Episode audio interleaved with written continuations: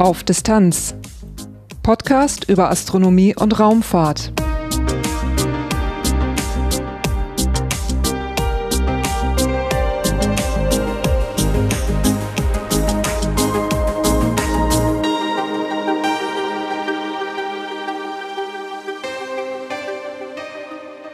Hallo und willkommen bei Auf Distanz. Dieses ist Episode 55, erschienen am 4. August 2021. Bei mir ist in letzter Zeit einiges los gewesen, deswegen musste ich nach den Episoden im Frühjahr nochmal eine ungewollt lange Pause einlegen. Aber darüber und über hoffentlich spannende Neuigkeiten zu diesem Podcast spreche ich ganz am Schluss dieser Episode. Aber eins kann ich schon mal sagen, es hat mit der Mission Cosmic Kiss von Matthias Maurer zu tun. Und die ist auch der Aufhänger für das Titelthema dieser Episode. Ich sprach mit Volker Schmid. Er war DLR-Missionsleiter für Alexander Gersts Missionen Blue Dot und Horizons und er ist auch DLR-Missionsleiter für Matthias Maurers kommende Mission Cosmic Kiss. Nach dem Titelthema folgen einige astronomische Ereignisse und zum Schluss gibt's, wie gerade schon erwähnt, einiges an Infos über den Podcast selber. Durch die Sendung führt sie Lars Naber. Schön, dass Sie dabei sind. Titelthema. Ende Oktober 2021 soll Matthias Maurer zu seiner Mission Cosmicis ins All aufbrechen. Er ist damit nach Alexander Gerst der nächste Raumfahrer mit einem deutschen Pass, der die internationale Raumstation besucht. Solche Missionen brauchen viel Koordination und unter anderem darum geht es im Gespräch in dieser Episode. Mein Name ist Volker Schmid. Ich bin beim Deutschen Zentrum für Luft- und Raumfahrt in der Raumfahrtagentur in, in Bonn äh, zuständig für die internationale Raumstation und auch der, der Missionsleiter für die Mission Cosmic Kiss, so wie das bei den beiden äh, Missionen von Alexander Gerst schon war. Und ja, ich bin von Beruf äh, Raumfahrtingenieur und ähm, bin äh, eigentlich seit 1995 beim DLR und da in verschiedenen Funktionen eingesetzt. Äh, meine andere Funktion ist äh, noch Delegierter im äh, Exploration Utilization Board und ähm, bei der ESA und habe hab davor auch schon diverse äh, andere Funktionen gehabt. Habe 15 Jahre das ATV, das Automated Transfer Vehicle, betreut. Also die ESA und äh, das DLR sind mir sind mir da sehr vertraut an der Stelle und äh, äh habe auch ähm, war verantwortlich für das Projekt Simon. Das ist ähm, äh, habe hab ich mit mit einem Kollegen aus aus der Industrie eben initiiert. Und das ist ja auch erfolgreich auf der Raumstation immer noch. Und das wird jetzt auch für Maurer eine Rolle spielen wieder.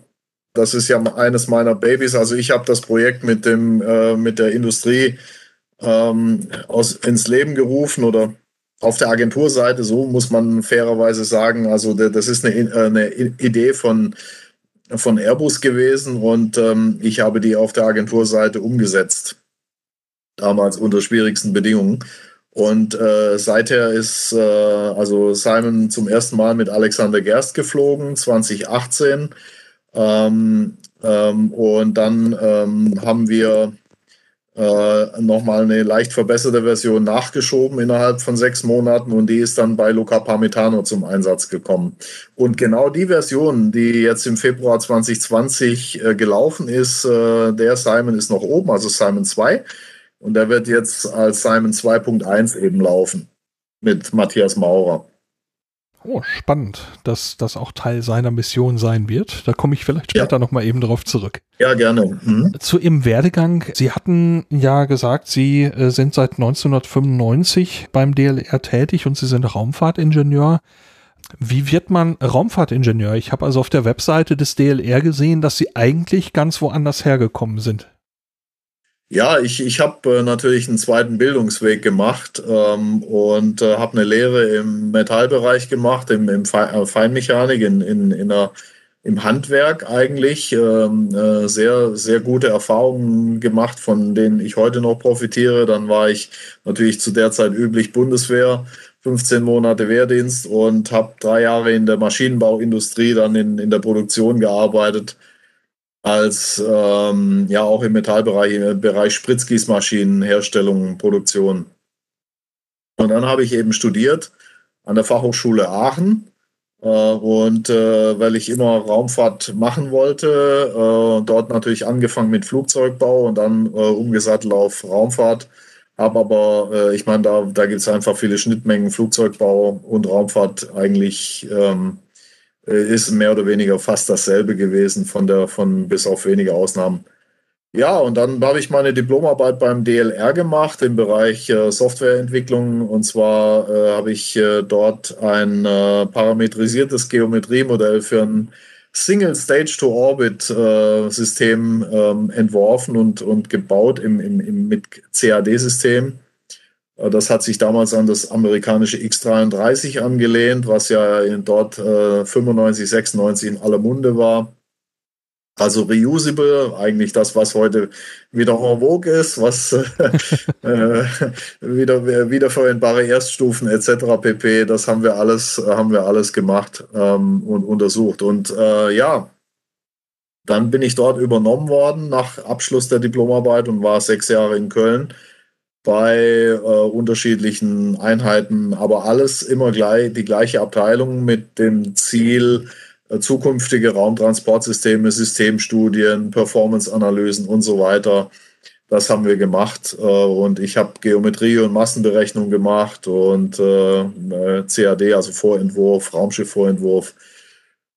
Dann habe ich an der TU Delft einen Master nachgereicht oder nachgemacht, ähm, parallel zum Job ähm, in der Zeit und bin dann 2001 ins Raumfahrtmanagement gewechselt, dort für die Teilprogramme äh, internation der internationalen Raumstation, nämlich ATV und CAV, das Crew Rescue Vehicle und das Automated Transfer Vehicle. Und ähm, das ATV habe ich betreut bis, äh, bis 2015, also praktisch von der Entwicklung her bis die, die viel Produktion natürlich. Äh, deutsche Interessen gewahrt, ähm, ähm, im Endeffekt ähm, für, für, für, die, für das DLR für das Ministerium. Und als dann Alexander Gerst am Horizont äh, erschien, ähm, sozusagen, ähm, ja, dann habe ich, äh, hab ich die Missionen äh, als Projektleiter dort für, de, für das DLR, für die DLR-Seite ähm, ähm, praktisch begonnen, weil ähm, unsere, unser, unser Pressesprecher hat, hat eben gesagt, naja, du hast äh, Kampagnenbetrieb gemacht ATV-6, ATV-Missionen sind sechs Monate. Und auch da war viel PR zu machen, vor allen Dingen bei der ersten Mission, beim Jungfernflug, weil das hat ja doch schon ein sehr großes Aufsehen äh, erzeugt international, da es ja das erste Fahrzeug war, westlicherseits, was die Raumstation äh, in der Größe, in der Masse 20 äh, Tonnen, 10 Meter lang, vollautomatisch äh, also angeflogen hat und auch äh, vollautomatisch gedockt hat. Und äh, äh das war einzigartig und das ist heute naja, natürlich Stand der Technologie, aber damals 2007, äh, 2008 war das eben einzigartig. Ja, und, und bedingt dann durch die, die ATV-Tätigkeit habe ich dann die, die, die Projektleitung auch für die, für die Blue Dot-Mission und dann nachher für Horizons gemacht und in der Zeit natürlich auch aus dem nationalen Programm des DLR diverse Experimente gemacht, zum Beispiel äh, das Mac Vector MFX als, als Projektleiter auf der DLR-Seite und äh, dann Simon, äh, Simon 1. Und ähm, ja, wir wollten einfach etwas Neues machen, wir wollten Zukunft machen, wir wollten äh, Dinge anschieben und ähm, haben, haben dann auch ja erstmalig kommerzielle Experimente geflogen in, in größerer Zahl. Also, naja, größere Zahl hört sich jetzt brutal an. Das sind äh, zwei gewesen bei Blue Dot, aber immerhin, das äh, äh, hat, sich, hat sich doch äh, bewährt und ähm, in, in der Zeit hat, ist, ist die Blue Dot Mission auch als Pilotversion oder als Pilotmission quasi für die anderen Agenturen erfolgt, äh, wie man eben ESA und die nationale Agentur, wie die zusammenarbeiten, so eine Mission aufbereiten, planen, auch implementieren, umsetzen und dann auch begleiten. Und ähm, das muss ich sagen, die, die letzte Dekade sozusagen äh, war, war sehr, sehr äh, spannend und für mich äh, über alle Maßen erfüllend, weil wir im Endeffekt so viel machen konnten wie noch nie zuvor. Und das hat natürlich gegipfelt bei Horizons 2018, wo wir äh, ja so sowas wie Simon, äh, das hat es ja vorher in der Form gar nicht gegeben. Also wir konnten da doch schon eine ganze Menge machen. Und das, äh, das was, was mich sehr, sehr dankbar äh, werden lässt und auch sehr demütig werden lässt, ist, dass, dass die Sachen alle geklappt haben. Das ist nämlich nicht selbstverständlich, dass wir alles umsetzen konnten und alles hat funktioniert. Und dafür bin ich unheimlich dankbar und äh, ich muss äh, meinen Hut ziehen vor dem gesamten Team ESA DLR. Äh, alle haben ihr Bestes gegeben und äh, die letzten zehn Jahre möchte ich nicht missen. Das ist ähm, die beste Zeit in meinem Berufsleben gewesen bislang, wo ich sage, wow, was haben wir erreichen können. Das ist richtig, richtig großes Kino gewesen. Da wünscht man sich jedem Menschen im Berufsleben, dass das jeder von seinem Berufsleben oder von ihrem Berufsleben so sagen kann. Ähm, ja. Sowas hört man immer gerne. Ich würde gerne einen kleinen Schritt zurück machen. Und Sie sagten ja DLR-Missionsmanager und Sie hatten eben auch schon ähm, ja von deutschen Interessen gesprochen, die es eben teilweise gibt. Und da möchte ich gerne mal ein bisschen einhaken. Und zwar äh, die Mission von Matthias Maurer und eben auch die Missionen von Alexander Gerst sind ja eigentlich ESA-Missionen, also europäische Raumfahrt, die, soweit ich weiß, eben dort eigene Missionsmanager haben. Und Sie sind jetzt im Prinzip ein nationaler Missionsmanager beim Deutschen Zentrum für Luft- und Raumfahrt. Wo greift das zusammen? Also was tun Sie als Missionsmanager?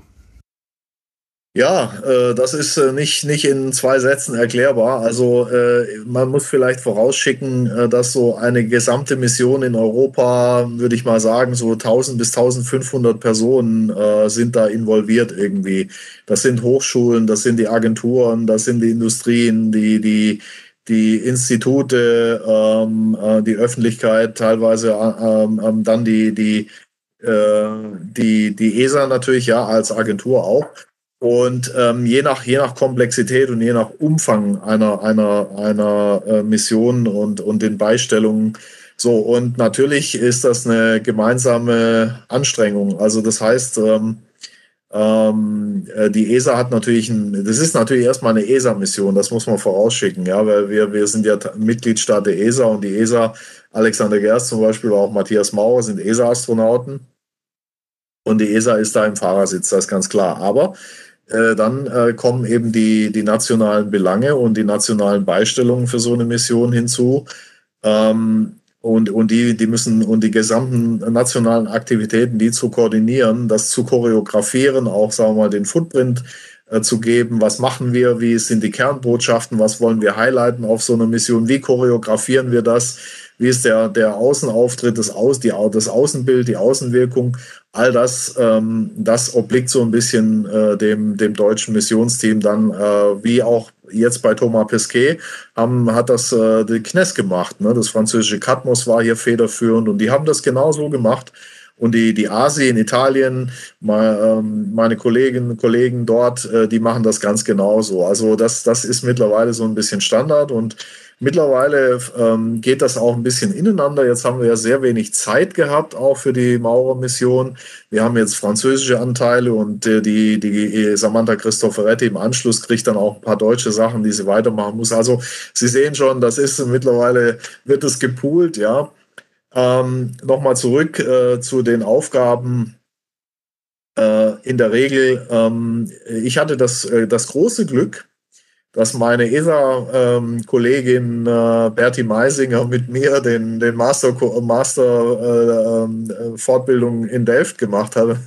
Das heißt, wir haben uns da kennengelernt und äh, haben dann einige Jahre später äh, zusammengearbeitet, bis heute eigentlich. Und das ist großartig, weil äh, man kennt sich, man weiß, äh, wie der andere tickt und man versteht sich dann nach einer gewissen Zeit ohne Worte und ähm, dann läuft das auch. Und ähm, dann, wie gesagt, die, der Fortschritt wird immer gemacht durch gemeinsame Meetings. Dann, ich sag mal, die werden in der Frequenz natürlich, je stärker es auf die Mission zugeht, höher. Ja, dann werden es mehr Meetings und die werden dichter. Und da geht es ganz konkret, äh, was machen wir, wie planen wir es auf, was fehlt noch an Dokumenten, wo müssen wir noch arbeiten. Und das ist hart. Also da geht's, äh, da gibt's keine Entschuldigung mehr. Da muss gearbeitet werden. Da müssen alle Teammitglieder müssen da ähm, Rede und Antwort stehen. Äh, und da wird auch gekämpft um, um Nutzungszeiten und um Ressourcen. Und äh, ähm, ja, da wird hart, ge hart gerungen. Also das ist, das ist schon, äh, ist schon so. Und äh, man, man, kriegt, man kriegt auch nicht immer 100% durch, aber äh, so das, das, das ist so die, die Aufgabe. Und mein, mein Job ist es auf der deutschen Seite, wenn, wenn wir solche Meetings dann machen, das alles zu koordinieren, beizubringen, äh, fertig zu haben, äh, die, das, Team, das Team anzuleiten, an, äh, zu koordinieren und ähm, das ist bis zum Start. Und dann dreht sich so ein bisschen das Geschäftsmodell, weil beim Start haben wir eigentlich alle Nutzlasten meistens so weit fertig, dass sie fliegen können. Und dann äh, gibt es mehr PR-Unterstützung. Dann ist äh, bislang der Mission Manager, das ist so, äh, so äh, dann bislang gewesen, da der, der, die, die PR-Kollegen haben gesagt, naja, äh, der, da wir den Maurer oder den Gerst nicht haben, dann bist du eben das Gesicht der Mission am Boden. Okay, äh, dann, dann, dann mache ich das halt, ja. Und, und so ist das, so ist das gekommen. Und das ist, das gehört dann auch zu meinen Aufgaben, dass man vor der Mission, während der Mission und nach der Mission so dann äh, die PR unterstützt und dann auch guckt, dass die also die, die ganzen Dinge so aufbereitet sind, also Broschüren, PR-Produkte, da kommen, kommen das ganze Team ins Spiel. Ich, ich koordiniere das dann äh, äh, ähm, mit den PR oder mit ja, gemeinsamer Antritt eben, dass, dass das koordiniert läuft, welche Produkte man nach außen gibt. Also sei es Pressemeldungen, sei es sei es äh, Interviews, ähm, Vorträge werden gemacht, die, die kann man die kann ich nicht alleine machen, sondern die müssen aufs Team das ganze Team ist da im Loop und äh, das ist auch keine One-Man-Show, wenn das auch so rüberkommen mag. Um Gottes Willen, nein, das ist eine Teamleistung. Ähm, dass der Mission Manager jetzt vielleicht ein bisschen präsenter ist, weil er, weil er natürlich ähm, die Schnittstelle auch ist oder der Ansprechpartner der, der Medien ist klar. Ne? Und das wird dann aber, ich, ich bin da nicht alleine. Ich habe hab da äh, viele, viele Kolleginnen und Kollegen, die mit mir das, das ganze Projekt äh, betreuen und, und nach vorne bringen. Jetzt hatten Sie PR recht deutlich angesprochen. Was verspricht man sich von Public Relations an der Stelle? Wen möchte man genau ansprechen damit? Eigentlich alle. Ganz, ganz plump gesagt alle oder schlicht gesagt. Warum? Äh, wir geben Steuermittel aus und nicht wenig. Und äh, die Gesellschaft und der Steuerzahler und die Bevölkerung, die hat äh, ein Recht darauf, dass wir, dass wir zeigen, wofür machen wir das eigentlich. Und äh, es gibt ja super Gründe. Und äh, das ist eigentlich so der, der Ansporn der PR. Das heißt, wir bringen die, die Raumfahrt und, und die Mission von Matthias Maurer zu den Menschen in die, in die, äh, in, nach Hause eigentlich, wenn man so will. Äh, und, und auch warum wir das machen und was wir da machen. Äh, wir, wir können nämlich da auf der Internationalen Raumstation Experimente durchführen. Die können wir auf, in Erdlaboren gar nicht machen. Das bedeutet, das bedeutet, ich, äh, ich habe da oben Möglichkeiten, selbst wenn ich das teuerste, beste ausgestattetste Labor habe, das kann ich hier am Erdboden gar nicht machen. Und jetzt nehmen wir mal die, die wichtigsten Disziplinen raus. Das ist Mensch und, und Gesundheit. Das betrifft uns eigentlich alle. Das heißt, wenn ich den, den Astronauten da oben habe, die, die, die Effekte der Schwerelosigkeit ähm, während so einer Mission von sechs Monaten, ähm, die erzeugen im menschlichen Organismus ganz viele Phänomene, die, die äh, sagen wir mal, auch in der, in der, wenn wir älter werden, ja, äh, äh, die, die gleichen Symptome sind. Nur bei den Astronauten sind sie reversibel, wenn die am Boden sind. Aber wir können dann eben da aus den Messungen und Versuchen, die wir dort oben machen, äh, sei es zum Immunsystem, zum Herz-Kreislauf-System, zum Gleichgewichtsorgan, zur Haut, äh, zu, zu ganz vielen äh, menschlichen Aspekten und gesundheitlichen Aspekten. Da können wir untersuchen, was passiert denn da? Und äh, da kann ich vielleicht das eine oder andere Medikament dann ableiten oder eine Therapie ableiten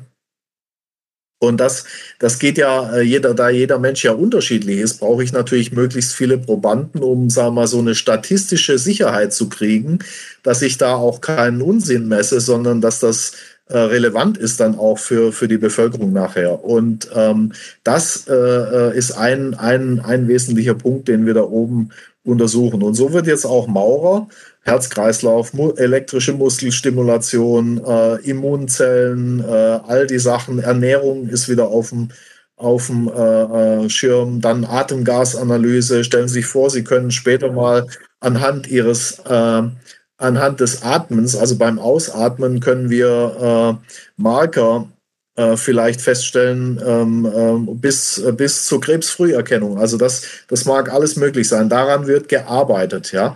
Und das, äh, das wäre, äh, und alles, was nicht invasiv ist zum Beispiel. Wir haben jetzt auch ein, ein Experiment oben, äh, was die Retina abscannt, wo man dann auf, ich sag mal, 60, 70, 80 Prozent des menschlichen Gesundheitszustandes schließen äh, äh, können wird äh, bei geeigneter Auswertung. Das machen wir jetzt auch zum ersten Mal. Und äh, solche Sachen, das ist natürlich hochrelevant für die Kliniken, für, für die für die Pflege nachher, für, für, die, für den gesamten, fürs gesamte Gesundheitssystem. Und äh, wenn Sie gestatten, wenn Sie mir, ähm, ich habe noch eine Zahl im Kopf aus 2010, das, das haben wir bei Horizons mal un, äh, ähm, ähm, recherchiert. Die europäischen Gesundheitssysteme, die haben für Herz-Kreislauf-Erkrankungen geben die im, äh, oder hatten im Jahr 2010 ungefähr 200 Milliarden Euro ausgegeben für Osteoporose äh, 37 Milliarden. Und äh, wenn wir äh, Medikamente und Therapien und Möglichkeiten finden, um da ein bisschen runterzukommen, im, also von diesen hohen Kosten durch, durch eben neue, neue Arzneimittel, durch Therapien, durch Gegenmaßnahmen, dann haben wir viel gewonnen. Und das, das geht natürlich nicht von heute auf morgen. Das ist ein Prozess, das ist eine Entwicklungslinie. Ähm, 2018 meine ich, mich zu erinnern, gab es schon von der NASA ein Osteoporosemittel, was auch unter dem Einsatz der Weltraumforschung äh, praktisch äh, entstanden ist. Also das gibt ein Beispiel, wo es hingeht. Und gerade Immunsystem ist enorm wichtig. Ähm, wir haben seit Reinhold Ewald und Mill ähm, den, den Salzhaushalt ähm, komplett ähm, in, in, in, über 20 Jahre. Das ist bis zur Blue Dot Mission 2014 gegangen. Da ist noch ein Experiment solo gelaufen, wo man dann den, den Salzhaushalt auf den menschlichen Körper untersucht. Und wenn man die Personen und die wissenschaftlichen äh, Leiter von damals äh, zitieren darf, dann sagen die, ja, wir mussten Lehrbücher in, in dem einen oder anderen Teil umschreiben. So, so viel neue Erkenntnisse haben wir gewonnen. Also man sieht, das ist doch sehr, sehr vielschichtig und äh, divers und, und auch wichtig. Und das kriegen wir am Erdboden nicht hin, weil wir da den Schwerkrafteinfluss eben haben. Ja, an der Stelle möchte ich kurz, kurz mal rein äh, und äh, möchte mal eben zu dieser Brücke von der Schwerelosigkeit zu dem irdischen Leben ein bisschen fragen. Wenn man sich einige dieser Beschreibungen der Experimente anguckt, äh, dann steht dort etwas drin wie, auf diese Weise können wir lernen, wie Astronauten in der Zukunft vor diesem oder jenem geschützt werden und so weiter. Und Sie sprechen jetzt darüber, dass wir eben daraus auch sehr deutlich äh, Erkenntnisse bekommen, was, was das irdische Leben und die irdischen Medikamente und so weiter angeht. Der Beispiel war gerade, dass äh, Sie sprachen von Experimenten, wo die Atmung äh, analysiert ja. wird. Äh, da würde mich interessieren, wo ist da die Schwerelosigkeit der ausschlaggebende Faktor, dass man sagt, wir bekommen dort Daten, ähm, dass wir andere Daten bekommen, ist klar, aber in, äh, inwiefern sind die Daten dort aus der Schwerelosigkeit äh, interessant für neue Erkenntnisse auf der Erde? Ja, also bei ähm, ähm, äh, auch da ist der, der, der Schwerkrafteinfluss äh, das, das, das gesamte Immunsystem reagiert ja anders. Ja? Wir haben den Fluidshift da oben, wir haben, wir haben eben, das Herz muss weniger pumpen, der Metabolismus verbraucht weniger Energie, da er ja nicht, äh, nicht äh, gegen die Gravitation arbeiten muss, ja. Und ähm, das können Sie auf dem Parabelflug in der statistischen Dauer gar nicht äh, erzeugen. Also bei und am Erdboden, ja gut, da, ich habe einfach den Vergleich dann nicht, ja, zur, zur gravitationsbehafteten Umgebung. Das ist so, so ein Punkt. Ähm, ähm, und der Metabolismus reagiert eben, wie er dort oben reagiert. Und das ist anders wie am Erdboden. Und äh, Stoffwechselprodukte mögen sich verändern. Ähm, der, das, das ist also der, der, die, die ganzen äh, Organismusparameter äh, sind doch äh, andere wie am Erdboden. Also das ist ein Aspekt. Der andere Aspekt, den hatten wir zum Beispiel bei dem Experiment Metabolic Space. Äh, was kommerziell äh, motiviert war, bei in, in 2018 auch Atemgasanalyse. Da ging es eher beim, beim Sport äh, zu, zu messen äh, äh, auf der Raumstation äh, und auch die, sagen wir mal, die, die Gerätschaften so zu testen und zu optimieren hin, hinsichtlich einer weiteren Miniaturisierung in der Zukunft. Das bedeutet also, die Geräte zu verbessern, damit man nicht invasiv noch besser, noch einfacher, noch, noch äh, effizienter messen kann, als ständig so eine Maske auf der Nase zu haben oder vor dem Gesicht. Wobei es da ja nicht ganz einfach ist, Sport auch zu treiben auf dem Ergometer und so weiter. Also das sind die beiden Aspekte. Einerseits äh, veränderte äh, äh, Parameter hinsichtlich Immunsystem, Atmung, also die, die ganzen Entzündungsmarker sind sicherlich andere äh, wie, wie am Erdboden, ja. Und dann ein technologischer Aspekt ähm, äh, praktisch für die Weiterentwicklung von Geräten. Wenn Sie schauen, zum Beispiel gerade dieses Metabolic Space, da war noch neben der Atemgasanalyse war noch die Körperkerntemperatur dabei und noch ein Funktions-T-Shirt, äh, SpaceTex. Und diese drei einzelnen Experimente, die haben alle von den Daten des jeweils anderen profitieren können. Und, und das macht eigentlich den wissenschaftlichen Wert noch viel, viel größer, weil so muss es eigentlich laufen, dass man äh, Korrelationen herstellt, wo man dann sagt, ach, das ist ja interessant, das könnte ich ja dafür auch gebrauchen. Zum Beispiel die Körperkerntemperatur, dann habe ich nämlich schon wieder einen anderen Parameter, der, der, der ja vielleicht da auch beeinflusst wird. Und dann kriege ich, kriege ich ein viel besseres, viel vollständigeres Gesamtbild davon. So, und, und das ist so, so die, die, der Hintergrund äh, dazu. Und dann hat man natürlich ich sage jetzt mal, äh, bei, bei Airway Monitoring, glaube ich, da wurden, wenn ich das richtig in Erinnerung habe, das war ein, ein, ein norwegisches Experiment, äh, Schweden war, glaube ich, dabei. Äh, da, da war auch Atemgasanalyse und da hat man, äh, glaube ich, auch besondere, ein, ein, ein besonderes Ernährungsprotokoll vorgeschaltet, jeweils, damit da irgendwie vergleichbare Werte sind das weiß ich aber nicht mehr ganz genau. Also, aber das, äh, ich meine mich da erinnern, zu erinnern. Dann könnte man das also so sagen, äh, man hat jetzt nicht, sagen wir mal, wir, wir schicken etwa ein Experiment hoch, äh, das die Atmung mh, irgendwie erforscht und am Schluss sagt man, okay, das bedeutet auf der Erde, wir können das und das damit machen, sondern man kriegt eher ein Gesamtbild, System menschlicher Körper wird mit diesen Daten eben vervollständigt, dass man den Körper und was darin passiert besser versteht. Und durch dieses Verständnis gibt es so Seiteneffekte, dass man durch dieses neue Wissen neue Dinge oder andere Dinge tun kann. Ganz genau. Und, und das Interessante ist auch, äh, das haben wir oft festgestellt, wenn wir, wenn wir solche Debriefings dann machen, auch, auch in der, nach der Mission, dass die, die Wissenschaftler, das sind ja einzelne Grüppchen, die, sagen wir, in ihrer Disziplin äh, Jahre, Jahrzehnte lang forschen.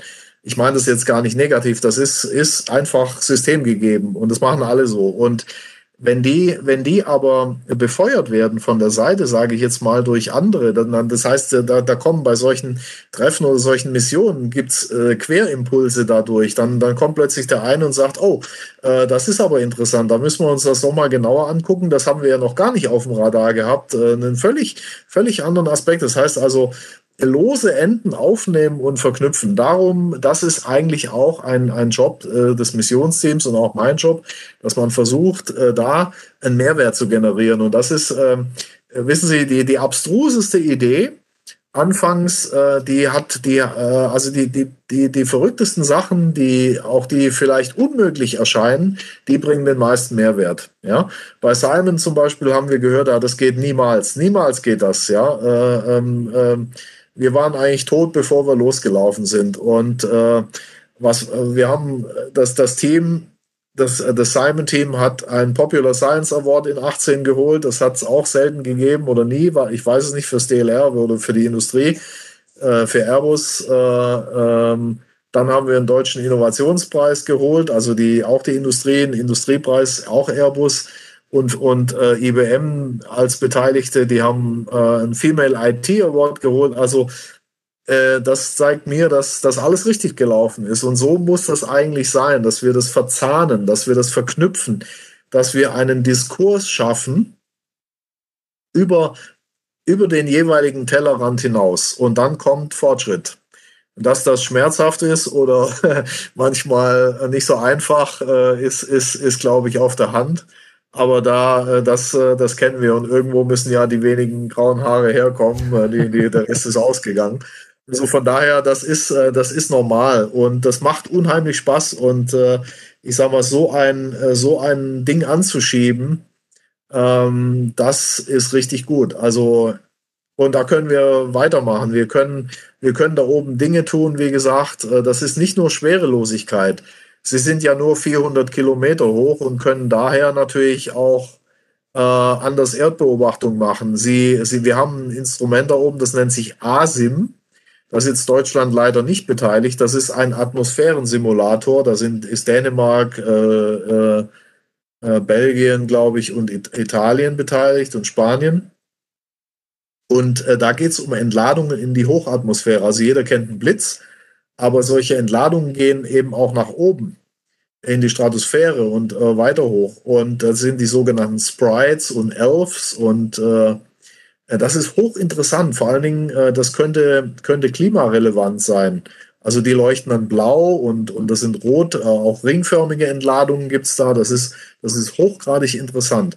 Und der Andreas Morgensen, ein Kollege von Gerst und Maurer, der hat das 2015 erstmalig äh, mit einem Teleobjektiv aufgenommen aus der ISS. Und äh, da war der ASIM noch im Bau. Und der ist also jetzt seit 18 oben und ist auch gerade verlängert worden nochmal. Hoch erfolgreich. Und das sind Effekte, die kommen uns allen hier unten zugute. Und die Wettersatelliten, äh, die sind ja in der geostationären Umlaufbahn, die sind viel zu weit weg. Und von der ISS ist es halt toll, ne? Äh, wenn ich über, über den Tropen äh, halt äh, bin und dann gucke ich runter und der Astronaut hat die Fähigkeit eben zu entscheiden, oh, das ist jetzt mal interessant, da nehme ich jetzt mal ein großes Tele und halt mal drauf.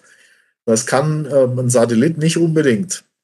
Ja, der Unterschied geostationär ist 36.000 Kilometer und das genau. verglichen genau. mit 400 Kilometer Distanz von der ISS, das gibt natürlich einen ganz anderen Blick. Ganz genau. Ich gebe noch ein anderes Beispiel, äh, was Ihnen die, die Vielfalt auch zeigt. Wir haben das Mark Vector angesprochen vorne.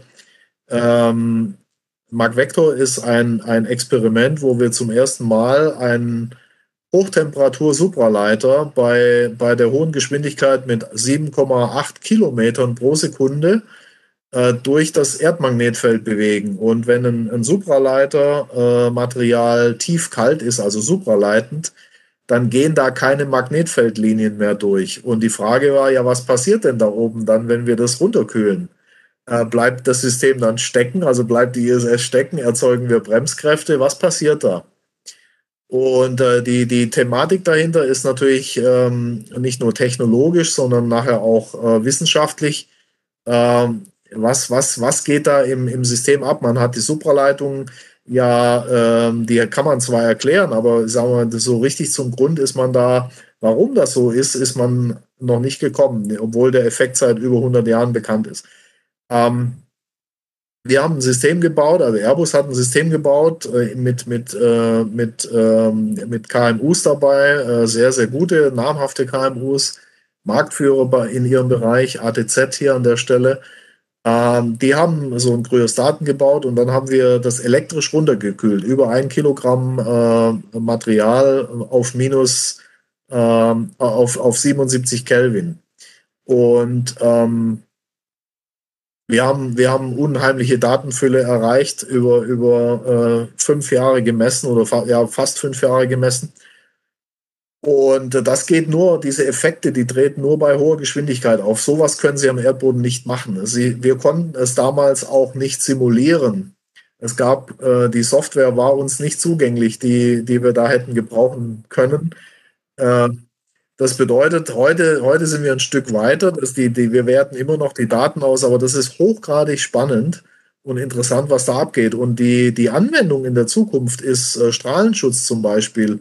Äh, wenn Sie überlegen, wir wollen zum Mond eines Tages Richtung Mars, dann brauchen Sie Raumschiffe oder Kapseln, die, die am besten ein, ein eigenes Strahlenschutzsystem haben und nicht äh, Bleiwände oder Wassertanks, die schwer sind und viel Geld kosten, sondern möglichst ein eigenes Magnetfeld. Und das können wir mit diesen Materialien erzeugen. Also ein, ein, ein im Prinzip ein aktiver Schutz, kein passiver. Ganz genau, ganz genau. Und auch wissenschaftlich, ähm, wir haben festgestellt, ähm, Wir können, wir haben dann 2018 für Horizons das äh, System erweitert.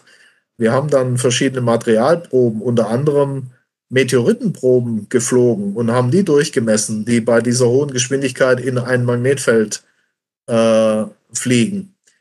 Und das, das ist also, wenn Sie so wollen, ein Labor im planetaren Maßstab. wenn Sie jetzt, sagen wir mal, äh, Jupiter Icy Moons simulieren wollten, dann müssen Sie schon dahin fliegen oder die Material und, und alle Parameter ex, extrem gut können, äh, kennen, damit Sie ein Softwaremodell haben, bauen oder bauen können. Und wir haben jetzt, wir haben jetzt also ein, ein Sensorfeld äh, hochgebracht äh, 2018 und haben dann Planeten und Materialproben, also Planetenproben, ich, ich, äh, da meine ich jetzt Meteoritenproben, und zwar sowohl Eisen-Nickel als auch Chondrite äh, von, äh, aus, aus Europa geflogen und auch andere Materialproben, Aluminium, Teflon, damit wir und auch einen Magneten, damit wir eine Korrelierung herstellen können. Und ähm, die Sache, die ist ähm, äh, mit, mit, äh, in Verbindung mit dem äh, äh, Institut für Planetenforschung vom DLR Berlin gelaufen. Und das ist also sehr erfolgreich gewesen. Und wir sind, wie gesagt, immer noch an der Datenauswertung, die sich als komplexer äh, herausgestellt hat, als wir ursprünglich angenommen hatten. Aber das können Sie am Erdboden gar nicht machen. Das geht nur da oben. Oder Sie müssen dann hinfliegen zu dem Himmelskörper, was ja sehr teuer ist. Also habe ich einen, äh, einen tollen Planetensimulator noch auf der Raumstation. Ja, das zeigt Ihnen, was wir für eine Vielfalt haben. Ja, ich, und dabei habe ich jetzt äh, Biowissenschaften, Materialwissenschaften, äh, Verbrennungsforschung und was weiß ich nicht noch alles noch gar nicht angesprochen. Fluid, Fluidphysik, ja. Ja, ähm, zwei Abkürzungen würde ich gerne noch mal eben hinterfragen. Das eine ist KMU und das andere ist ATZ. Einfach der Vollständigkeit. Ja, okay, Entschuldigung. Kein KMU Problem. ist kleine, mittlere Unternehmen. Und ATZ ist die, die Firma, die den Kryostaten gebaut hat, Adelwitz Technologiezentrum. Ja, also man kann, kann an der Stelle eigentlich zusammenfassen, ähm, dass sehr viel eben Grundlagenforschung ist und Grundlagenforschung heißt eben nicht direkt, dass man jetzt sagt, äh, man hat jetzt zielgerichtet auf ein bestimmtes Ziel hingearbeitet, dass jetzt ein bestimmtes Produkt entsteht in der Form, sondern äh, das Gesamtverständnis von allem, was da zusammenhängt, zu verbessern und daraus eben Nutzen in der Zukunft auf vielen verschiedenen Ebenen eigentlich zu ziehen. Man ja. weiß ja im Voraus nicht, wofür die Grund, das Grundlagenwissen eigentlich irgendwann mal gut sein wird. Genau. Es gibt natürlich auch das, was Sie gerade angesprochen haben, dass man auf gezielte Produkte hingeht. Das gibt's auch. Und zwar, wenn man, wenn man, also praktisch nehmen wir mal Materialphysik, dann haben wir ja ab seit 2014 den großen Schmelzofen EML, da oben der Electromagnetic Levitator. Das System ist in der Lage, das ist also ein großer Schrank mit 300 Kilogramm äh, Masse. Und da werden, da werden kleine Kügelchen berührungslos äh, äh, aufgeschmolzen und wieder abgekühlt in einem Magnetfeld schwebend. Und äh, die können dann mit Hochgeschwindigkeits äh, HD-Kameras aufge äh, äh, praktisch beguckt werden, äh, betrachtet werden, wie, wie, äh, wie ist der Erstar das Erstarrungsverhalten, die, die Viskosität kann gemessen werden. An dieser Stelle gab es eine Unterbrechung in der Verbindung zwischen Herrn Schmid und mir. Nachdem wir uns ein bisschen koordiniert hatten und die Verbindung wieder stand, hat Herr Schmid das Thema nochmal wieder aufgegriffen ich, ich knüpfe gerade mal noch an, wo wir waren. Also die, die, die Produktentwicklung, also hin, hin zu gezielten Produkten, ist gerade in der, in der Materialwissenschaft äh, auch eben, eben äh, oder vorherrschend, äh, dass man bestimmte Legierungen untersucht hinsichtlich äh, Parametern wie Viskosität, äh, ja, Aufschmelzverhalten, also Erstarrungsverhalten, äh, Schmelzwärme, und zwar ohne den, den Schwerkraft, Schwerkrafteinfluss. Und zwar, wenn man, wenn es kann man sich einfach vorstellen, wenn man nämlich äh, schwere und leichte Metalle zum Beispiel vermischen will oder, oder als, als Mischkristall herstellen will, eben als Legierung. Das geht am Erdboden äh, ja mit zum Beispiel Aluminium und Blei gar nicht so wirklich gut. Ne? Äh, da oben schon, weil wir eben keinen, keinen Auftrieb haben und keine Konvektion äh, und äh, äh sorry, keine Sedimentation. Und da kann ich natürlich optimale Bedingungen äh, finden, um sowas zu herzustellen. Und dann auch das, das neue Material dann zu durchmessen und äh, das dient dann dazu, diese Ergebnisse, die gehen in Computermodelle am Erdboden ein, um dann hier vor Ort äh, unten am Boden die, die Produktionsprozesse zu verbessern. Also auch, auch bei Fluiden, bei, bei Flüssigkeiten, granulare Medien, also alles, was Schüttgut ist, äh, da äh, ist auch mathematisch noch einiges zu tun und äh, da wird viel, viel geforscht und das hilft, hilft den, den, den Herstell-, Transport- und Fertigungsprozessen am Erdboden. Wir hatten jetzt gesagt, das wäre im Prinzip auf ein konkretes Produkt bezogen. Äh, das verstehe ich dann jetzt so, dass man eine bestimmte Idee hat, wie man etwas verbessern kann und dass äh, diese Überlegung in dem Moment konkret nachprüft. Und wenn ja. das richtig ist, kann man eben am Boden im Schwerefeld eben etwas entsprechend anpassen und besser machen. Genau, genau. Also wenn, wenn Sie konkret, wenn Sie zum Beispiel einen großen Motorblock gießen mit, und Sie wollen neues Material einsetzen oder ein verändertes Material, was, was so vielleicht noch nicht in, im Gussbereich äh, Standard ist, dann machen Sie ja vor jedem Guss eine Simulation. Und für die Simulation brauchen Sie Materialkennwerte. Und je besser Sie diese Kennwerte haben, umso besser wird Ihr Produkt hinterher. Weil wenn Sie einen Ausschuss erzeugen, äh, so einen Motorblock, äh, Gussform und so weiter, das ist alles relativ teuer, das ist zeitintensiv, personalintensiv. Und ähm, da, da, äh, da schließt sich jetzt der Kreis zu meiner Lehre. Ich habe äh, seinerzeit ähm, auch äh, Material verarbeiten dürfen, was gar nicht zu kaufen gab, sondern was speziell hergestellt wurde. Und das war eine Nickel-Basislegierung damals, die, ähm, die gibt es heute, aber damals eben nicht so verbreitet. Und äh, ein furchtbar zähes Zeug, wo ich dann äh, ewige Stunden zugebracht habe, das zu bearbeiten. Und, und so ist das heute eben auch noch. Und ähm, äh, die, die Experimentdaten helfen uns oder helfen der Industrie und den, den Wissenschaftlern dann daraus äh, die, die Werkstoffe und die Kenngrößen besser, besser zu packen und besser einzubringen in, in Simulationen. Das ist dann also im Prinzip auch Grundlagenforschung, die allerdings durch eine bestimmte Idee getriggert worden ist, dass man sagt. Ja, und durchaus auch äh, angewendet wird dann. Mhm. Also äh, das, das muss man schon sagen. Wenn Sie gerade den EML betrachten, der wird jetzt bei Maurer auch laufen. Und das sogenannte Batch 3, ähm, das sind immer, also ein Batch sind immer 18 Materialproben, da sind so Kartuschen drin äh, in so einem äh, Probenrevolver, das sind 18 Stück und die können Sie dann halt die werden dann immer durchgemessen und äh, aufgeschmolzen mit unterschiedlichen Einstellungen, Parametern. Ähm, das wird jetzt auch wieder gemacht und da sind eben äh, auch wieder bestimmte Legierungen an Bord, die bisher nicht da oben waren oder nicht in der Ausprägung. Und das wird danach auch weitergehen. Also wir haben, glaube ich, bis Batch 4 oder Batch 5 auf jeden Fall geht das weiter. Auf der US-Seite gibt es das MSL, das Material Science Lab. Das ist auch ein Schmelzofen, ähm, da, der ist schon äh, sehr, sehr viel länger da oben und der wird aber auch genutzt von Europäern, von, äh, von den Amerikanern, von den Japanern. Und so wird das äh, peu à peu weitergetrieben und, und ähm, viel, viel mehr Legierungen, als wir denken, sind da oben und werden gemessen. Sie hatten, als Sie über Experimente sprachen, auch einmal von kommerziellen Experimenten gesprochen. Was ist die der kommerzielle Faktor? Also was geschieht dort? Ja, also ähm, kommerziell ist äh, sicherlich ähm, oder kann missverstanden werden, gebe ich gerne zu. Äh, nennen wir sie industriemotivierte Forschung oder nicht agenturielle Forschung. Wir haben damals äh, geschaut, 2014, äh, weil wir ja vom, vom Ministerium auch den, die Aufgabe haben, mehr Industrie einzubringen in die, in, die, in die Forschung, in die Nutzung der Raumstation.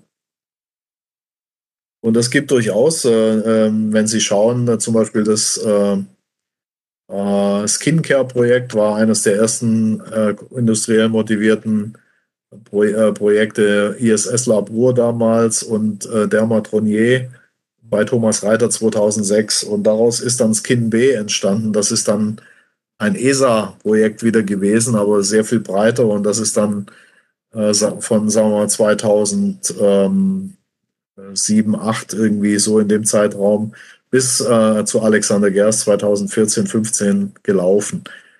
Ähm, da hatte natürlich Dermotronier ähm, so ein, also ist auch, auch ähm, praktisch für die Haut, für die menschliche Haut, wie schnell trocknen die aus, wie verhält sich, wie verändert sie sich da oben. Da sind äh, viele, viele interessante Parameter herausgekommen. Ähm, wir haben mit SpaceTex ein Funktionstextil geflogen äh, und das hat ähm, äh, wir haben das halt unter, unter den Schirm der Deutsch oder der, der, der, der Gerst-Mission genommen als, als Agentur. Aber äh, sagen wir mal, die Hardware die, und, und auch die, die Implementierung, die ist dann äh, eben von den Hohensteiner Instituten oder vom Hohensteiner Institut getragen worden. Und das gleiche jetzt mit Metabolic Space, das ist auch von einem Firmenkonsortium getragen worden zur Technologieerprobung. Äh, dann hatten wir das WiseNet, das ist ein Sensor, ein kleines Sensornetzwerk gewesen von, von Airbus. Das haben die auch auf, auf eigene Initiative geflogen. Das war das äh, Rucksack-Experiment bei Mac Vector. Wir haben die gleiche Hardware genutzt, also äh, auch da Geld gespart und äh, doppelten Nutzen erzeugt.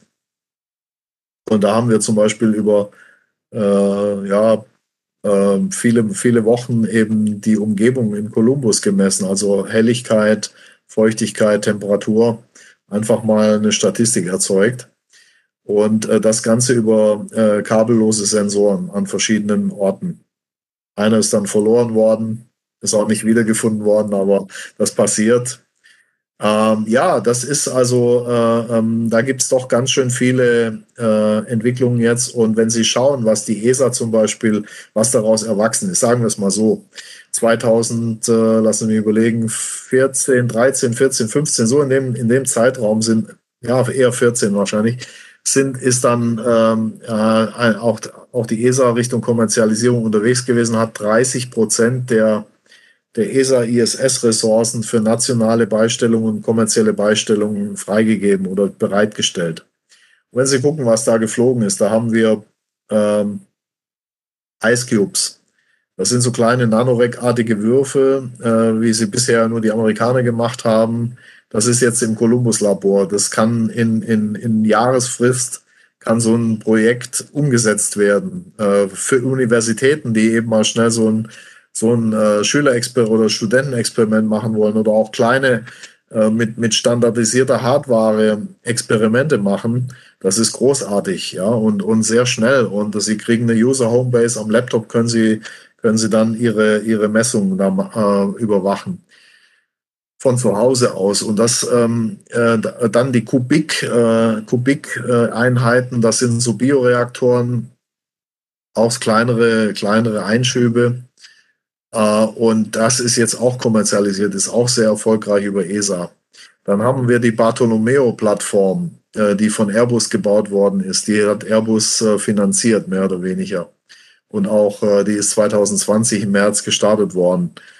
Und ähm, ähm, dann ist, äh, ist ähm, da, da kommen jetzt nach und nach auch Nutzlasten äh, drauf. Und das ist natürlich toll, weil außen in der ungestörten Umgebung äh, auf der ISS, da, da kann ich viel, viel, noch wieder viel mehr Dinge tun wie innen drin, wo ich Atmosphäre habe, wo ich äh, Magnetfeldstörungen habe und so weiter, elektrische äh, Felder durch Motoren, durch Leitungen und so weiter. Also Sie sehen da, da kommt mehr und mehr. Wenn Sie jetzt mal das ganze kommerzielle Umfeld nehmen oder industriemotivierte Umfeld nehmen, dann kommt Axiom in den USA mit einem eigenen Modul. Ähm, Nanorex hat, äh, hat eben auch sehr, sehr viel mehr Kapazitäten. Die Japaner haben ihre Luftschleuse äh, kommerzialisiert, wo man dann nach außen gehen kann mit, mit Kleinsatelliten und so weiter.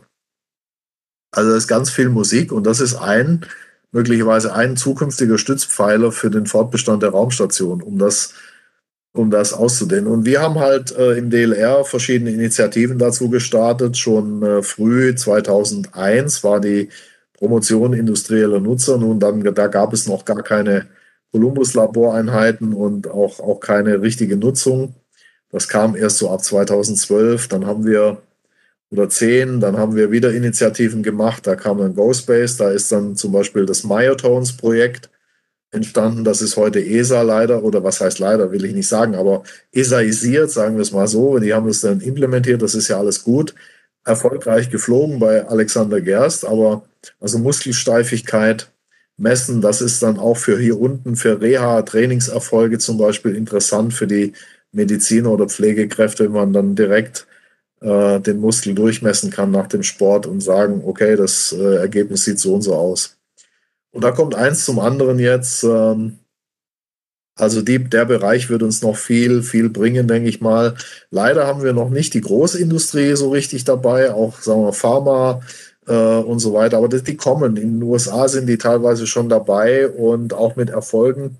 Und in Europa dauert das immer ein bisschen länger. Und ich hoffe, dass die alle noch hinzukommen in der Zukunft, weil da ist schon, äh, da ist schon äh, äh, noch viel zu machen und viel zu forschen und auch viel zu gewinnen auf der anderen Seite, wenn man weiß, was man tun will.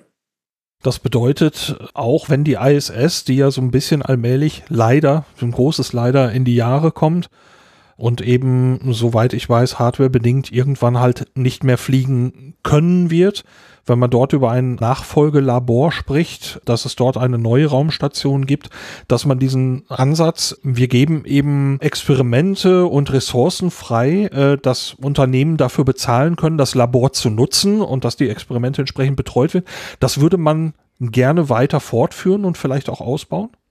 Ja, auf jeden Fall.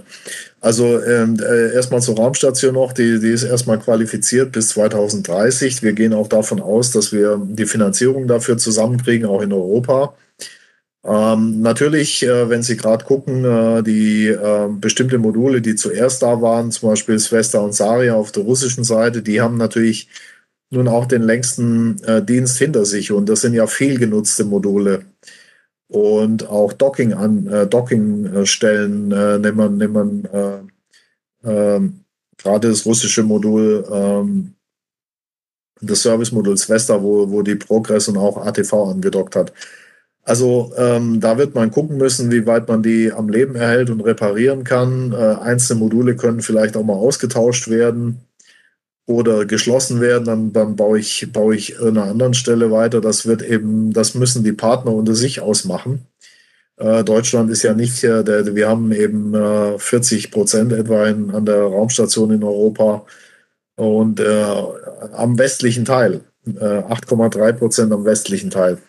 Und insofern ist das eine politische Sache, aber äh, technisch ist das sicherlich alles möglich irgendwie. Äh, Bigelow hat seine aufblasbaren äh, oder Inflatable Modules, äh, da ist eines seit 2016 oben erfolgreich. Axiom kommt jetzt irgendwann ran mit einem kommerziellen Modul und so geht es weiter und weiter und auch die Europäer müssen entscheiden, stellen wir neue Module oder modernisieren wir. Das haben wir auch schon untersucht, wie wir modernisieren können auf der ISS. Infrastruktur zum Beispiel, wenn die, die neuen Experimente, alle HD-Videos, alle viel, viel mehr Daten, viel, viel mehr Sensoren, mehr, mehr Daten aufkommen, mehr Datenvolumen, das wird reflektiert werden müssen in der, in der Struktur und da sind Untersuchungen zugange. Man würde zum Beispiel Columbus umbauen oder austauschen, wenn, wenn man ja. einen passenden Transporter kriegt? Erstmal upgraden für die Dateninfrastruktur und vielleicht auch für die Energieversorgung ein bisschen. Äh, da ist jetzt auch gerade ein Solarpanel ausgetauscht worden auf der ISS. Die kommen natürlich auch in die Jahre, das ist klar. Aber für die Zukunft, also wird man, es äh, wird eine Übergangszeit brauchen. Wir werden hoffentlich die ISS nutzen, bis wirklich nichts mehr geht. Äh, nur dann amortisiert sich diese Investition. Und äh, die, die wird länger, die, die, die, die Nutzungszeit, äh, meine persönliche Prognose, das wird länger sein als 2030. Also ist äh, aus Ihrer Sicht die ISS noch nicht so kurz vor Ende, wie es manchmal Nein. hier und da zu lesen, zu hören ist. Ja, natürlich. Also so, äh, wenn, wenn Leckagen oder so sind, natürlich ist das äh, kritisch, aber ähm, das, das lässt sich technisch alles lösen. Äh, nichtsdestotrotz muss man, sagen wir mal, darüber nachdenken und das macht die ESA gerade äh, mit äh, Überlegungen, wie könnten wir nach der ISS äh, den Erdorbit weiter als Forschungsumgebung nutzen. Und da gibt es äh, ganz viele Überlegungen, wo die nationalen Agenturen auch eingebunden sind und so weiter. Und ähm, man möchte ja unter Umständen auch eine Kombination zum Beispiel von automatisch betriebenen Laboreinheiten ohne Menschen und dem Menschen. Also der, die, dieser Man-Tended äh, Free Flyer-Gedanke, der ist durchaus äh, auch, auch, auch überlegenswert und der wird da einfließen. Aber Sie haben es angesprochen, wir brauchen auch Logistiküberlegungen, wir brauchen äh, tragbare Betriebskosten, wir brauchen Transport, nicht zuletzt Astronautentransport, den wir nicht haben in Europa. Und das, das muss alles in so Gesamtsysteme oder Gesamtüberlegungen mit rein. Aber da, da ist die ESA dran, da sind die nationalen Agenturen dabei. Und ähm, da sind, da wird sicherlich einiges passieren in den nächsten zwei Jahren an, an Ideen, an Studien und so weiter. Denkt die ESA über eigene Möglichkeiten nach, RaumfahrerInnen zu transportieren? Durchaus. Also äh, das ist äh, Ariane 6 zum Beispiel, wenn man äh, oder, oder nachfolgende äh, Pläne. Das ist ja auch nicht Neues. Wir sind ja von ATV oder früher zu Hermes-Zeiten hatten wir den Hermes, dann wurde das CTV gemacht, also Crew Transfer Vehicle. Das war in, in dem Schwange oder in der Entwicklungsumgebung von ATV. Da ist dann leider, leider nichts draus geworden. Das haben wir aber 2008 nochmal aufgegriffen mit ARV zuerst eine Nutzlast, also Cargo-Version und dann eine astronautische Version. Und äh, da ist auch nichts draus geworden. Das ist studiert worden, aber äh, 2008 war die Wirtschaftskrise und wir haben in Europa keinen Konsens erzeugen können, ein solches System äh, anzugehen. Warum? Ja, aufgrund der Wirtschaftskrise. Also wir bräuchten wahrscheinlich Investitionen so 10 Milliarden über zehn Jahre, zwölf Jahre, also ein Jahr äh, pro Jahr etwa 800 Millionen bis eine Milliarde Euro für Kourou, für die Entwicklung, für einen äh, äh, qualifizierten Human-Rated äh, Launcher, für die Kapselentwicklung, für ein Szenario. Sie müssen Quarantäne haben, dann am Launcherort. Sie müssen das ganze Infrastrukturprojekt so machen. Und äh, das war 2008 nicht äh, konsensfähig, leider. Ähm, ich erinnere mich, Herr Wörner wollte das damals unbedingt äh, forcieren und machen und äh, äh, wir waren damals also eigentlich auch äh, dafür, auch die deutsche und die europäische Industrie und äh, äh, aber halt nicht alle Mitgliedstaaten wegen, wegen gerade den, den, den hohen Investitionen. Und jetzt greift man das allmählich wieder auf und denkt hinter den Kulissen im Moment darüber nach. Ja, wenn man, wenn man natürlich sich überlegt, äh, was da in Zukunft äh, sich am Horizont abzeichnen könnte, mal angenommen, wir, die EU würde damit einsteigen, dann haben wir dann doch gleich ein ganz anderes Bild. Äh, ähm, ESA, EU, äh, nationale Agenturen, wenn da alle an einem Strang ziehen oder man kooperiert, ähm, ähm, dann ähm, die Frage ist natürlich, äh, wollen wir sowas politisch auch in Europa, einen, einen unabhängigen astronautischen Zugang oder äh, nutzen wir das, was da ist, also in, in anderen Ländern? Das ist die politische Frage, die kann ich nicht beantworten. Technisch ist es kein Problem für, für so einen Wirtschaftsraum wie Europa sowas zu machen. Äh, finanziell lässt sich das auch stemmen, wenn man, wenn man den politischen Willen äh, äh, hat dazu und ähm, die Programme dann lanciert oder startet. Ähm, also Europa kriegt sowas, würde sowas auch hinbekommen. Da bin ich ganz sicher, dass das packen wir. Das Raumfahrt ist nicht ein Problem der Technologie, sondern immer ein Problem des politischen Willens und dann einer nachgeordneten Finanzierung. Ja. Ähm, ja, äh, also da kann ich mir einiges vorstellen, was da kommt, aber warten wir es mal ab. Ja, im Moment ist ja auch eine ganze Menge Bewegung in allen möglichen Facetten da. Mal schauen, wie sich das entwickelt. Ja. Aber jetzt dieses Jahr haben wir dann ja erstmal Cosmic Kiss. Ja. Die Mission von Matthias Maurer, die jetzt ja sehr konkret in der Vorbereitung ist, aber soweit ich das letzte Woche wahrgenommen habe, äh, wir nehmen heute auf, ich schaue mal eben am 24. Juni, äh, wenn ich das richtig in Erinnerung habe, hat Matthias Maurer letzte Woche getwittert, äh, nicht vor dem 31. Oktober. Ja. Das heißt also, einen definitiven Termin für den Start gibt es noch nicht. Doch, nicht vor dem 31. Also den 31. würde ich mal nehmen. Warum? Warum man da ein bisschen vorsichtig ist, ähm, kann ich Ihnen genau sagen. Also erstmal ist ja der Flugplan äh, immer ein dynamisches Element. Äh, und insofern, äh, also praktisch die Technik muss halt überall mitspielen. Ja, deswegen wird man da not earlier than sagen. Äh, und dann haben wir das Wetter, auf das wir halt auch keinen Einfluss haben. Das hat Thomas Pesquet ja schon auch einen Tag gekostet bei seinem Start im, im April äh, Wetter, Wetterproblemchen, äh, äh, das ist, ist so, da kann man nichts machen. Und deswegen äh, ist man da ein bisschen vorsichtig. Und da kann immer noch was äh, mit den Partnern auch sein, dass man vielleicht doch nochmal umschwitchen muss, ein paar Tage. Aber so wie es jetzt aussieht, ist das ganz gut. Also es, äh, wir, es scheint stabil. Und äh, der 31. den darf man ruhig schon mal annehmen. Okay, also der wird angestrebt sozusagen. Ja, ja. alles klar. Cosmic Kiss, Matthias Maurers erste Mission ins All. Jetzt äh, aus Ihrer Sicht, so eine Mission, die hatte irgendwann mal so ein, eine Initialzündung, wo man dann gesagt hat, okay, wir machen jetzt eine Mission und da soll ein bestimmter Raumfahrer, eine bestimmte Raumfahrerin äh, bestimmte Dinge tun.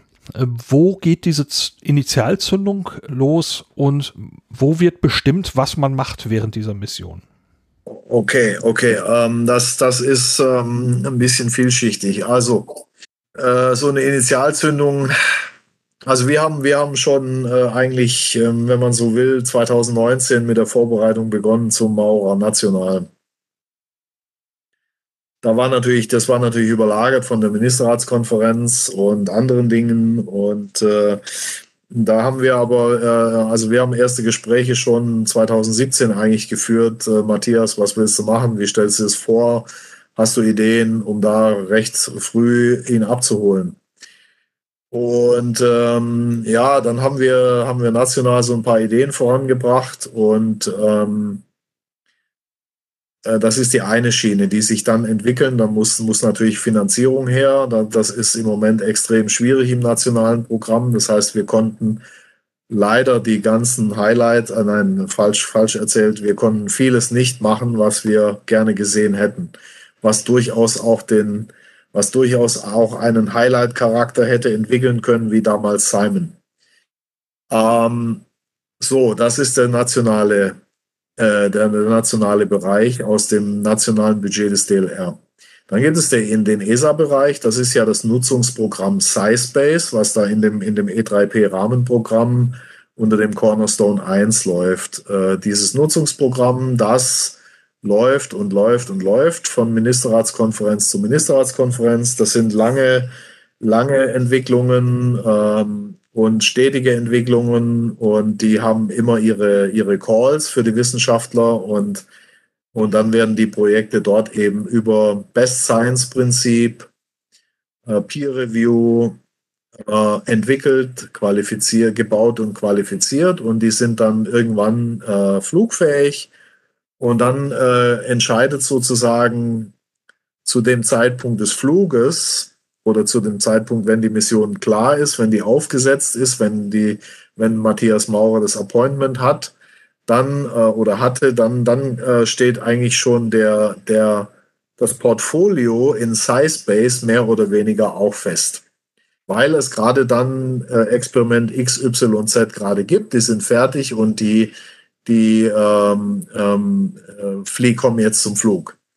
Die anderen Sachen, die dann schon oben sind oder schon laufen, wie gerade der EML-Schmelzofen oder das Plasmakristall-Experiment PK4, äh, die sind ja da, die, die laufen und äh, das, das bedeutet, Matthias wird dann auch diese Aktivitäten weiterführen. So, und das gibt sozusagen, wenn Sie so wollen, das ESA-Portfolio. Jetzt haben wir ESA-Portfolio, jetzt haben wir das nationale Portfolio, jetzt haben wir dann natürlich aber, da wir ja in Europa nur 8,3 Prozent des westlichen Anteils an der Nutzung auch haben, ähm, arbeitet Matthias Maurer natürlich oder arbeiten die ESA-Astronauten überwiegend natürlich für NASA und für Japan, also und für, für Kanada und für Russland, je nachdem, was anfällt. So, das heißt also, die meisten Experimente, die macht Herr Maurer für die NASA. Und dann ein Teil für die Japaner, die haben immerhin 12,8 Prozent am westlichen Teil. Und an dritter Stelle sind wir dann. Und äh, mit den Russen, äh, mit den russischen Kollegen, da gibt's auch die eine oder andere Überschneidung. Das ist leider nicht mehr so dicht, wie das mal früher war. Als wir ATV noch hatten, da hatten wir ein Bartering auch mit Russland. Also ESA-Bartering mit Russland, da gab es Verträge und da gab es natürlich äh, einen etwas stärkeren Austausch. Also das äh, zeigt Ihnen, dass so das Portfolio ist. Und dann ähm, fragen wir natürlich auch das gesamte, also wir sehen, dass das, das Missionsmanagement sieht im Endeffekt so eine Mission auch immer, äh, ja, wie soll ich es ausdrücken? Das heißt so ein bisschen Weltmeisterschaft.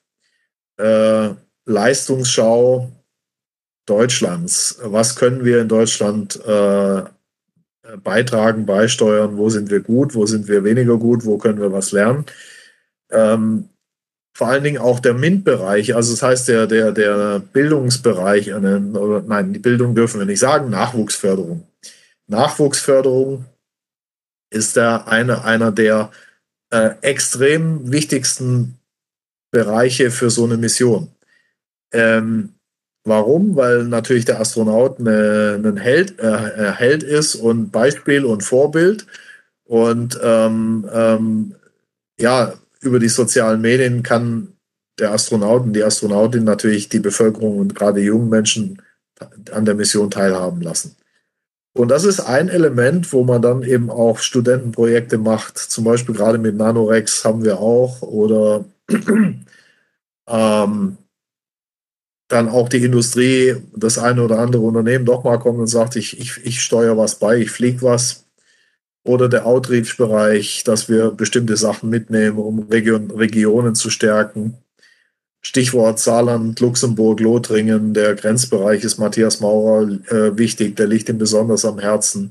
Da wird es diverse Kooperationen geben, gerade in den Grenzen. Das ist ja, ich bin ja Baden-Württemberger, auch, auch die Nähe zur Schweiz und zu Frankreich, also im Elsass, ist ja immer äh, großartig. Und ähm, äh, so haben wir da eben auch mit Schweiz und mit, dem, mit den französischen Kollegen jetzt halt auch äh, da Möglichkeiten, was zu gestalten. Und ähm, selbst die wissenschaftlichen Teams sind international mittlerweile und wir finden immer französische oder deutsche und Schweizer Kollegen, belgische Kollegen, andere, alle Couleur, wenn sie so wollen. Und äh, da kann man richtig auch drauf abzielen und das highlighten. So, und das äh, zeigt Ihnen so das, das ganze Portfolio. Und dann das DLR. Wir fragen rum, wer hat was fertig, wer will was fliegen, äh, wir nehmen, wir nehmen das auf die deutschen ESA-Ressourcen sozusagen und dann kommt so ein Gesamtkunstwerk zusammen, äh, was dann meine Aufgabe ist, das auch ein bisschen zusammenzuhalten, zu choreografieren, zu koordinieren und dann auch zu vermarkten am Ende des Tages, ähm, um zu zeigen, wie vielfältig und wie, wie wichtig das eigentlich für die Gesellschaft auch ist denn sie hat ein Anrecht darauf, weil es aus Steuergeldern finanziert werden äh, oder wird. Und das überhaupt Wichtigste, den Staffelstab und den Funken an die nächste Generation zu geben. Wir wollen junge Leute begeistern und inspirieren, ingenieurwissenschaftliche oder naturwissenschaftliche Berufe zu wählen. Äh, vielleicht auch den einen oder anderen Astronauten, Astronautin äh, dabei zu gewinnen. Da ist ja gerade gestern die, die ESA-Ausschreibung in den Medien gewesen, am 18. Juni äh, beendet worden und äh, mehr Bewerbungen denn je. Das heißt, das zeigt, irgendwas werden wir wohl alle richtig gemacht haben. Äh, also mit allem meine ich ESA, DLR und äh, die anderen Agenturen, also die Raumfahrtgilde weltweit wenn Sie zurückgucken, Alexander Gerst hat immer das Bild vom Raumschiff Erde geprägt und äh, das gilt nach wie vor. Wir haben nur ein Raumschiff Erde und es muss erhalten werden. Und dazu müssen wir da rausfliegen, um zurückzuschauen, um uns der Verletzlichkeit bewusst zu werden, um es erhalten zu können. Und äh, wir, die Ressourcen auf der Erde sind endlich und wir müssen schon mit allem umgehen, damit andere Generationen äh, ein intaktes System haben.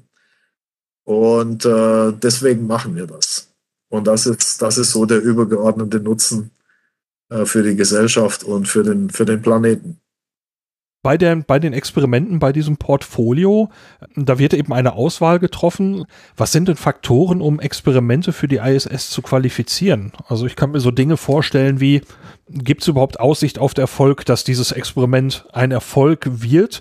Ähm, ich kann mir aber oben auch sowas vorstellen wie, es ist hochgradig unsicher, aber wenn es klappt, dann lernen wir unheimlich viel, wir gehen das Risiko ein Äh, natürlich Ressourcenverbrauch, wie viel Betreuung braucht es durch eine Raumfahrerin, durch einen Raumfahrer?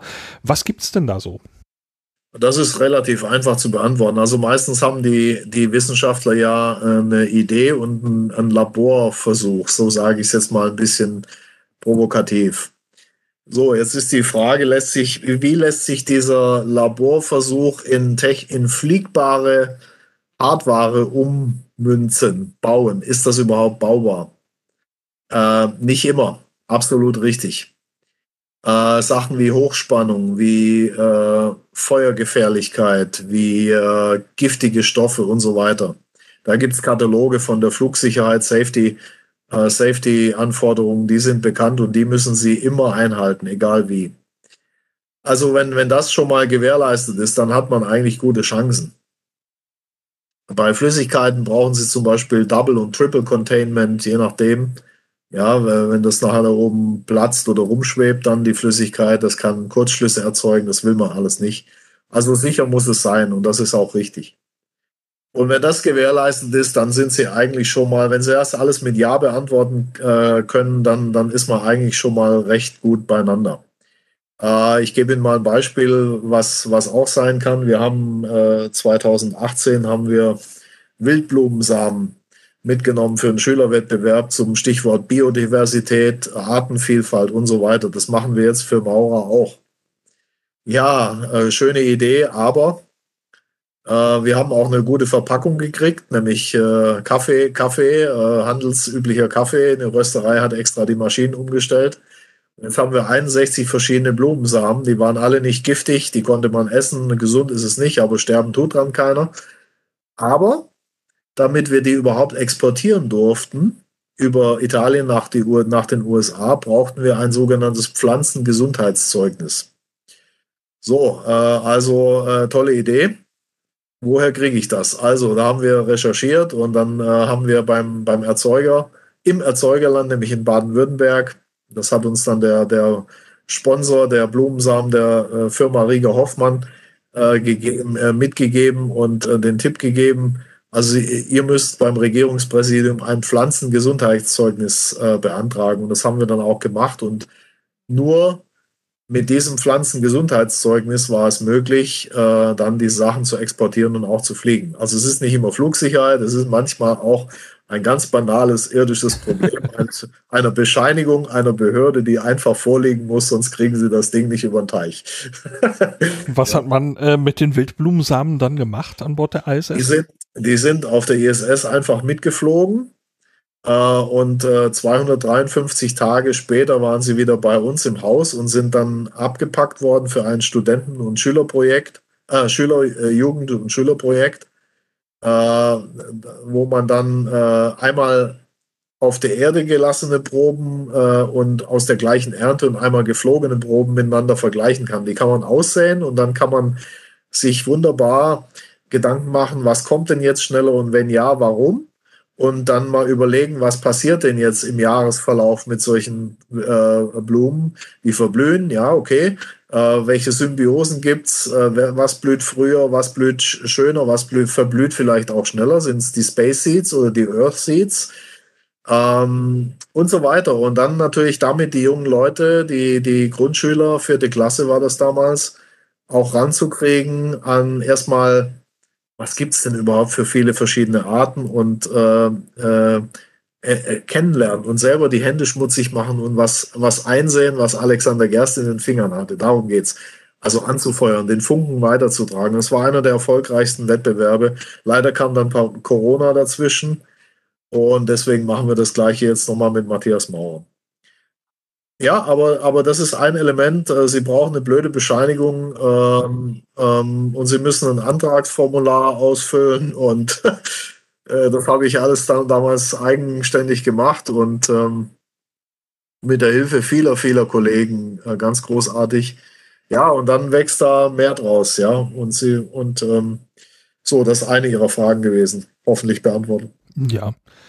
Für die Zeit an Bord der ISS für Matthias Maurer oder eben andere Raumfahrerinnen und Raumfahrer gibt es ja einen recht straffen Stundenplan, was wann wo zu tun ist. Ähm, ja. Und äh, es gibt diese Protokolle eben, nach welchen Schritten Dinge zu tun sind.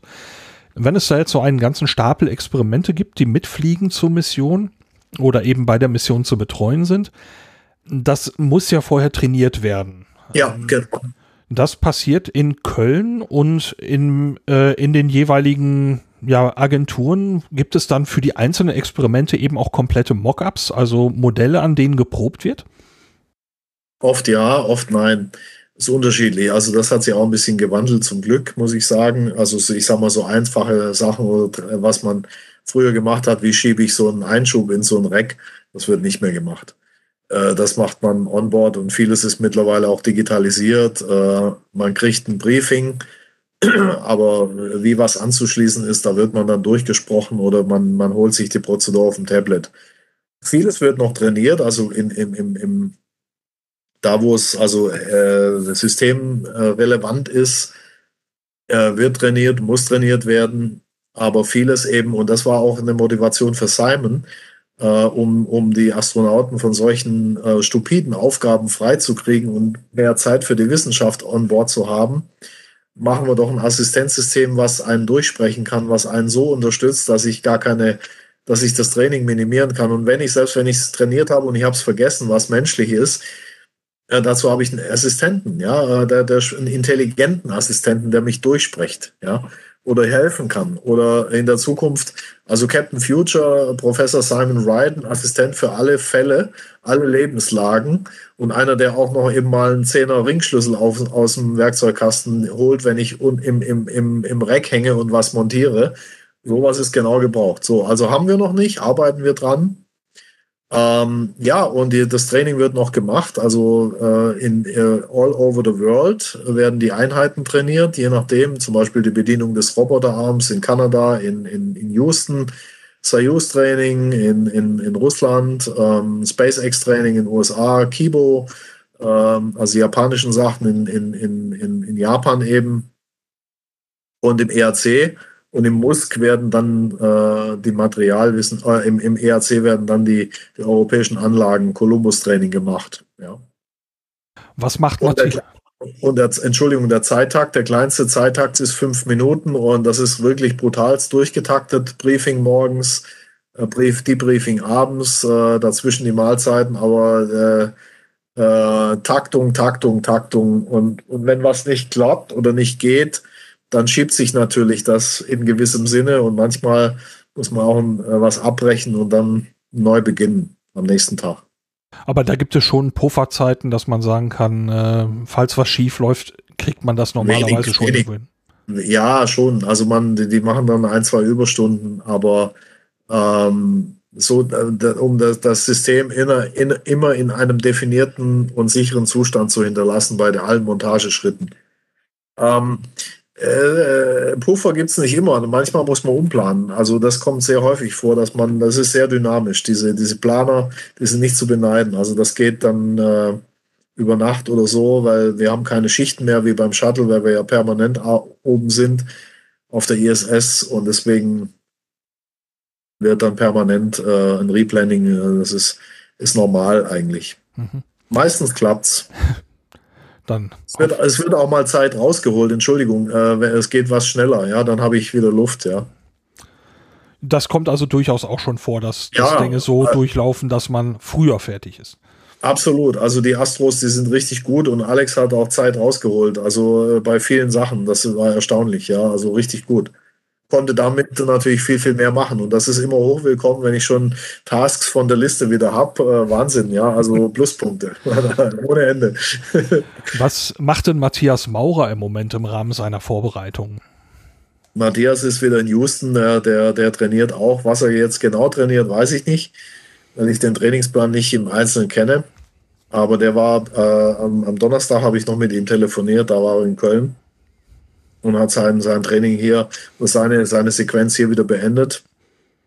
Und jetzt ist er wieder in Houston. Na, dann wünsche ich im Moment für die Vorbereitung auf jeden Fall ganz, ganz viel Erfolg. Vielen Dank für Ihre Zeit und Ihre Geduld. Es war Sehr heute gerne. ein bisschen kompliziert. Vielen herzlichen Dank. Sehr gerne, Herr Maurer, kein Problem. Ich danke für Ihre Geduld und sorry, dass das äh, zweimal unterbrochen worden ist durch Anrufe. Das passiert leider. Ich kann es nicht ändern. Na klar. Wie Herr Schmidt am Ende sagte, mussten wir ein paar Male unterbrechen. Dazu gab es auch noch einen nicht geplanten technischen Ausfall. Ich hoffe aber, dem Interview konnte man trotzdem gut folgen. Vielen Dank an Herrn Schmidt für das Gespräch. Astronomische Ereignisse die astronomischen Ereignisse verwende ich wie immer mit Erlaubnis von Heiko Ulbricht. Das Original erscheint in der Zeitschrift Sternzeit und dort kann man die Ereignisse und vieles mehr nachlesen. Am 7. August um 5 Uhr morgens gibt es die letzte Sichtbarkeit der abnehmenden Mondsichel. Am 9. August um 21.20 Uhr ungefähr, da gibt es die erste mögliche Sichtbarkeit der zunehmenden Mondsichel beim Planeten Mars.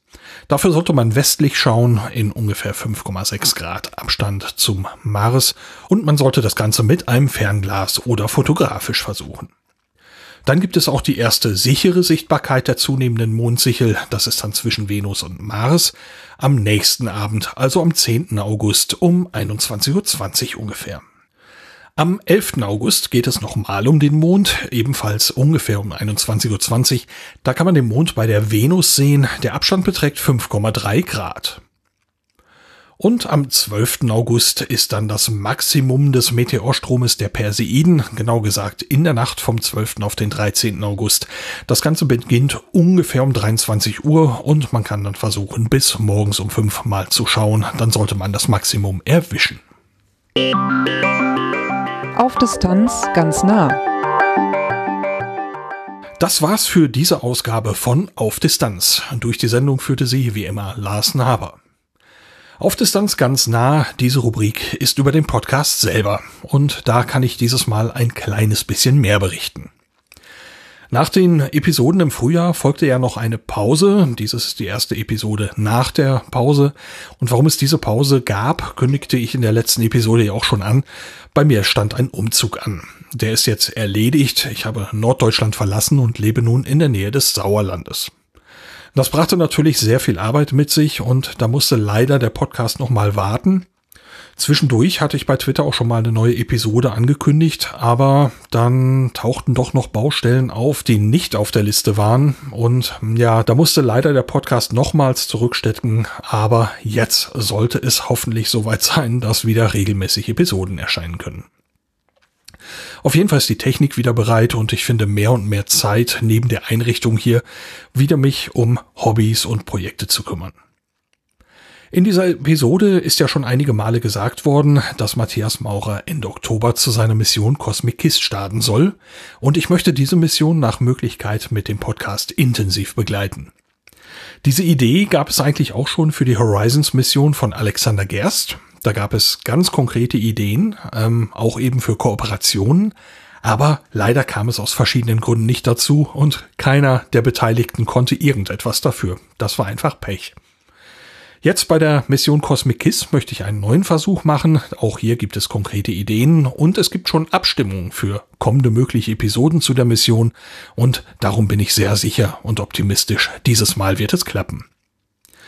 Und wenn die Covid-19-Pandemie es zulässt und ich das Gefühl habe, das lässt sich verantwortungsvoll machen, dann möchte ich gern den Start von Cosmic Kiss vor Ort in Florida erleben und ich hoffe also dort Ende Oktober vom Kennedy Space Center dort berichten zu können. Das ist aber im Moment alles noch sehr vage. Covid-19 schwebt über allem und eben auch über dieser Idee. Deswegen sind Vorbereitungen sehr schwierig möglich. Aber ich schaue mal, wo das Ganze hinführt. Vielen Dank möchte ich noch sagen an alle Menschen, die diesen Podcast unterstützen. Das wären dieses Mal Ralf, Sven, Martin, Dennis, Alexander und einen besonderen Dank möchte ich auch noch an Karl aussprechen.